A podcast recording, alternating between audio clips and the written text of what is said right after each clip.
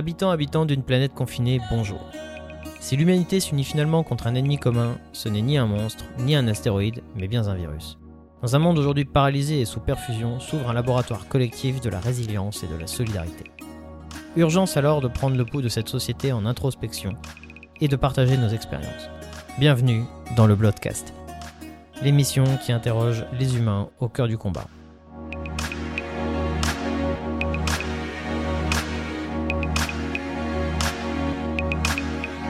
Cette émission n'est ni une ordonnance, ni un protocole, il s'agit simplement de donner la parole aux personnes qui m'entourent, qu'elles soient issues du milieu médical, paramédical ou encore de bien d'autres horizons. Bonjour à tous, aujourd'hui j'ai le plaisir de recevoir Emmanuel Jaillet pour ce troisième épisode du Bloodcast, pour lequel nous allons introduire le thème de l'engagement, du travail à l'associatif, comment allier les deux sur le plan personnel. J'ai la chance aujourd'hui de parler à Emmanuel. Emmanuel, bonjour. Bonjour Guillaume. Comment vas-tu? Très bien. Je voulais te demander qui es-tu et peux-tu te présenter à nos auditeurs? Oui, bien sûr. Donc, euh, je m'appelle Emmanuel Jaillet, j'ai 39 ans. Je suis médecin réanimateur à l'hôpital Salengro au CHU de Lille depuis euh, une petite dizaine d'années maintenant. Donc tu travailles dans le service de réanimation, c'est une spécialité qu'on a déjà un peu découvert avec le précédent épisode où Patrick en parle succinctement. C'est un endroit où on accueille des malades qui sont euh, souvent dans des états graves. C'est une spécialité qui est merveilleuse parce qu'elle est très transversale. J'imagine que c'est un des volets qui t'a fait euh, aimer ce métier, mais je voulais savoir au tout début, quand tu étais jeune, qu'est-ce qui t'a motivé à faire ce métier? Je suis toujours jeune, merci. C'est vrai, tu es toujours jeune. euh, donc j'ai fait un internat euh, d'anesthésie euh, réanimation que j'ai assez rapidement orienté vers euh, le volet de réanimation parce que ce qui m'intéressait le plus au final, c'était, comme tu le disais, la prise en charge transversale avec la possibilité de travailler sur plein de domaines différents et de rencontrer des gens de, issus de, de, plein de spécialités différentes. Et aussi surtout cette possibilité de travailler en équipe avec une prise en charge du patient sur plusieurs jours, plusieurs semaines d'affilée. D'accord, il y a un espèce de suivi au long terme. Euh, voilà, tout à fait. Qui est intéressant. Et le fait de travailler aussi en équipe, euh, quand tu dis équipe, tu... Euh, je parle d'une équipe soignante qui, qui, allie les médecins, les aides-soignantes, les infirmières, les kinés, enfin tous les gens dont on a besoin pour faire tourner ces services de réanimation. Ok. Maintenant, ça fait donc toute petite dizaine d'années que tu es praticienne hospitalière, donc c'est-à-dire médecin en temps plein dans un service de réanimation. Tu as maintenant une certaine expérience. Et alors, tu as une petite spécificité, c'est que tu t'occupes d'une pathologie particulière. Est-ce que tu peux nous expliquer euh, ce qu'elle est et surtout comment t'es venue cette, euh, cette idée, cette vocation? Alors, euh, tout à fait, une demi-journée par semaine. je m'occupe du suivi respiratoire d'une centaine de patients atteints de maladies neuromusculaires, comme la plus connue est la myopathe du chêne de Boulogne, dont on entend parler tous les ans au Téléthon. Euh, donc on a la chance euh, dans le service, euh, grâce au travail du professeur Durocher, hein, qui a mis en place le, cette filière mhm. dans le service de réanimation et qui me l'a transmise à son départ en retraite, ben de, de, suivre sur le plan ventilatoire ces jeunes patients, la plupart du temps tétraplégiques, qui se déplacent en fauteuil roulant et qui ont besoin d'un support ventilatoire pour l'amélioration de leur qualité de vie. De leur qualité de vie principalement, oui. Mm. Donc c'est des maladies neuromusculaires d'origine génétique qui provoquent ces, ces troubles-là. Et toi, tu trouves des supports, des aides, des solutions pour euh, les accompagner dans leur quotidien? Alors oui, sur le plan euh, ventilatoire, puisque c'est un peu notre mission première euh, dans le service, de dépister le moment où ils vont avoir besoin d'une assistance ventilatoire, invasive ou non invasive, et euh, ensuite, on a eu l'envie, avec euh, bah, l'équipe euh, paramédicale qui m'assiste dans cette tâche, de travailler un peu plus en transversalité. C'est comme ça qu'on a mis en place un hôpital de jour pour permettre à ces patients qui habitent parfois un peu loin de venir une fois et de rencontrer l'ensemble des spécialistes dont ils ont besoin pour, pour vivre mieux leur quotidien. Donc on travaille avec euh, euh, les neurologues, les rééducateurs, les nutritionnistes, les cardiologues, euh, le tout avec l'aide de, Christelle, notre infirmière de, coordination du centre de référence, qui joue un, grand rôle dans ce projet. Très beau projet, une très belle filière que vous avez créée. alors du coup, chose un petit peu particulière, c'est que bah, du coup, toi, tu as, sur ton engagement professionnel et un petit peu plus sur le plan personnel, décidé de te lancer un peu dans, l'associatif et d'aller un petit peu plus loin dans, ce projet. Tu as euh, créé une association dont tu vas nous parler euh, tout à l'heure. Avant de nous en parler, je voulais savoir un petit peu euh, comment t'es venue l'idée de l'engagement associatif? alors c'est une histoire qui date un petit peu. je me suis rendu compte que certains de mes patients donc neuromusculaires se lançaient des défis un peu fous de faire des challenges sportifs. L'un d'entre eux notamment a couru le marathon de Paris en jolette, c'est-à-dire dans un fauteuil poussé et porté par, par, des, par des coureurs à pied. Et ce jour-là, quand il m'a raconté ça, je me suis dit bah tiens pourquoi est-ce que je le ferais pas moi aussi? Donc c'est un petit peu comme ça qu'est venue déjà l'envie de faire du sport et donc c'est un, un, un, patient qui t'a relancé en fait qui, m'a relancé dans l'envie euh, de me dépasser au final. D'accord. Et donc, euh, parallèlement à ça, avec euh, deux amis et collègues, Erika et, Sophie, avec qui on travaille dans, dans, le pôle de réanimation, on a eu envie de créer une équipe de sportifs qui s'appelle Solirun au sein d'une association qu'on a créée avec une autre équipe également de sportives, association qui s'appelle En route pour l'aventure. on a eu envie de créer cette équipe de sport au sein de cette association pour soutenir, pour porter les couleurs du Téléthon. On a euh, donc décidé de participer au Raid Amazon 2019 euh, qui s'est déroulé en octobre euh, au Vietnam. ce raid, en fait, on l'a fait en soutien au Téléthon.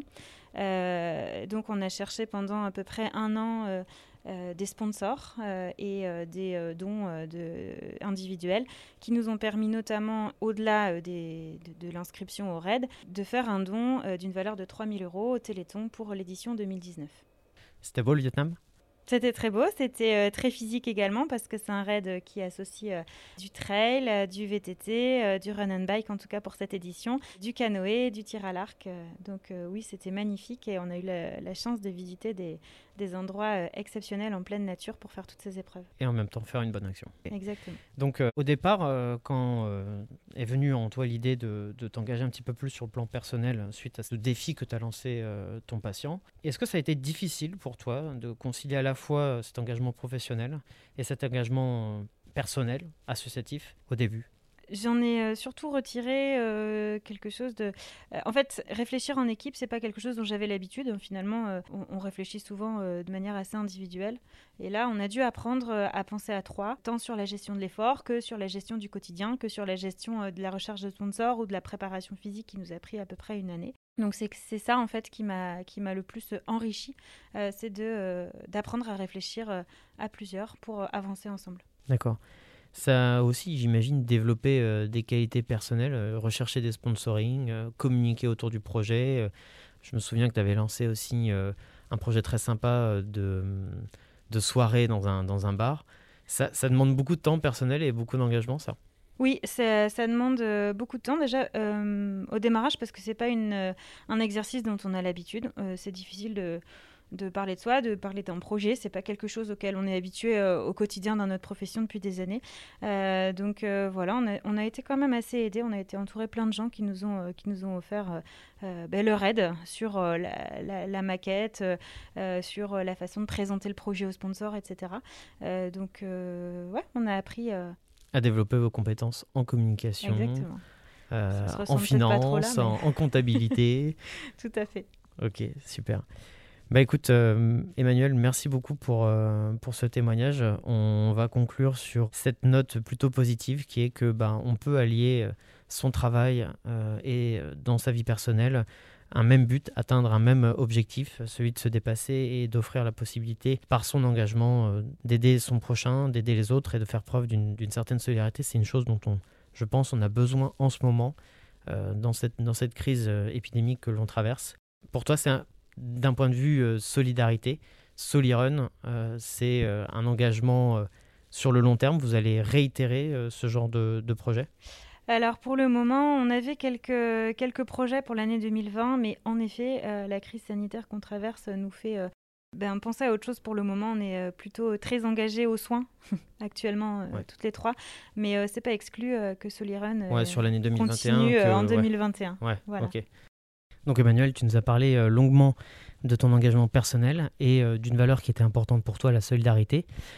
Pour recontextualiser un petit peu avec ce qui se passe euh, en ce moment et, la crise du Covid, euh, tu vas nous parler de ton retour d'expérience, un peu toi en tant que soignant, sur euh, les mécanismes de solidarité qui se sont mis en place dans ton quotidien au travail Oui, bah, de manière assez spontanée, on a vu apparaître une solidarité entre les différents membres de l'équipe médicale déjà, avec une réorganisation totale de notre façon de travailler. On s'est divisé le travail, on s'est mis à se réunir une, deux, trois fois par jour afin de s'échanger un maximum d'informations concernant les patients pour tous être au courant de tout tout le temps, tout en divisant le travail pour finalement réussir à absorber la charge en soins et rester en termes de qualité un peu équivalent bien sûr à ce qu'on fait d'habitude. Ensuite, on a vu aussi se développer une, une espèce de solidarité paramédicale et les soignants, euh, enfin les, paramédicaux entre eux et euh, nous avec eux également, euh, puisqu'on essaie au quotidien de bien répartir la charge en soins qu'on leur demande de, faire. Et puis, je pense qu'on essaie d'être à leur écoute et qu'on leur demande régulièrement s'ils vont bien et si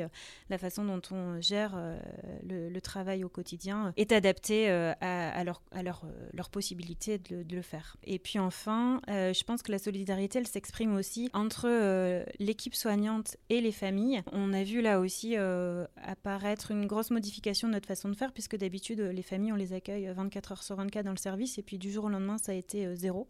Euh, on a commencé à, engager la relation avec les familles en les appelant systématiquement au quotidien, et puis on a pu, au fur et à mesure du temps, organiser des séances visio entre les soignants, enfin les, les, soignants ont organisé des séances visio avec des tablettes pour que les familles puissent discuter avec leurs proches du, mieux possible au, vu des circonstances. Et puis, on a pu aussi euh, euh, exceptionnellement euh, faire venir des familles et échanger avec eux.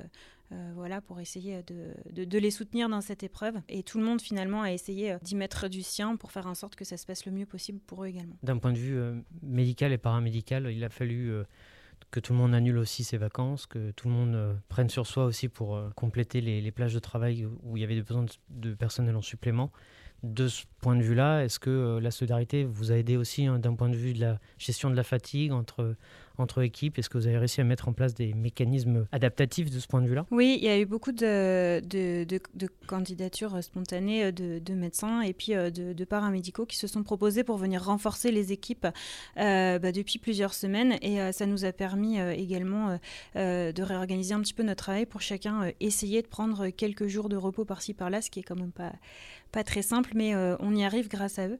Euh, donc je pense aussi que c'est une, belle preuve de solidarité, euh, on va dire, de la communauté médicale et paramédicale.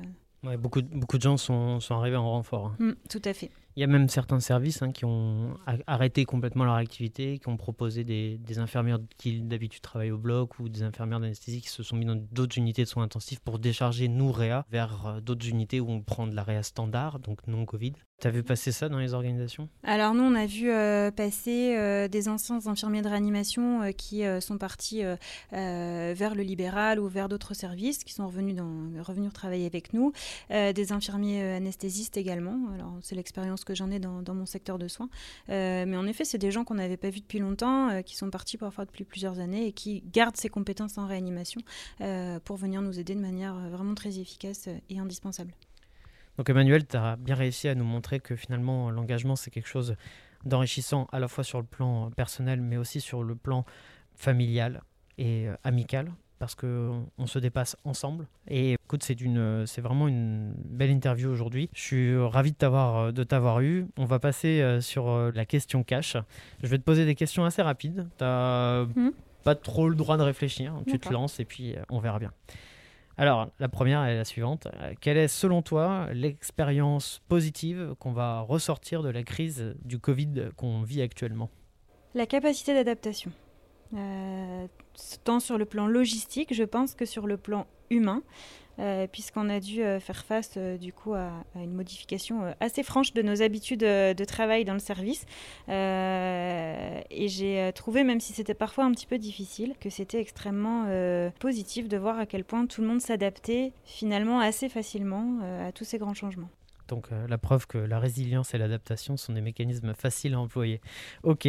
bon, dis-moi, comment tu fais du sport confiné? Musculation trois fois par semaine et euh, avec un petit programme que j'ai euh, euh, proposé également de suivre à mes internes parce que l'équipe c'est ça aussi et un petit peu de, course à pied, pas très loin, hein, des tours du pâté de maison, deux, tours ou trois tours selon le temps. Très bien. Bon, c'est quoi ta technique de décompression pour le confinement hors le sport? Oh bah le jardinage.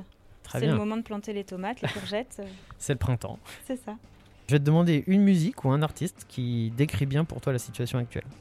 Deep Purple, euh, Highway Star.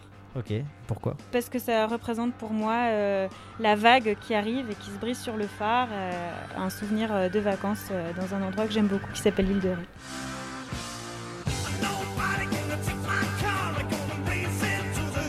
Écoute Emmanuel, merci beaucoup pour cette interview. On se retrouve la semaine prochaine, tous les lundis, même jour, même heure, sans faute, et à bientôt sur le podcast. On espère que vous avez apprécié cette interview et le format de ce podcast. N'hésitez pas à partager et à commenter. Vous pouvez nous écrire à l'adresse suivante lebloodcast.gmail.com et nous retrouver sur YouTube, Twitter, Facebook et encore Instagram. Nous, on se retrouve pour le prochain épisode du Bloodcast la semaine prochaine, même jour, même heure, sans faute.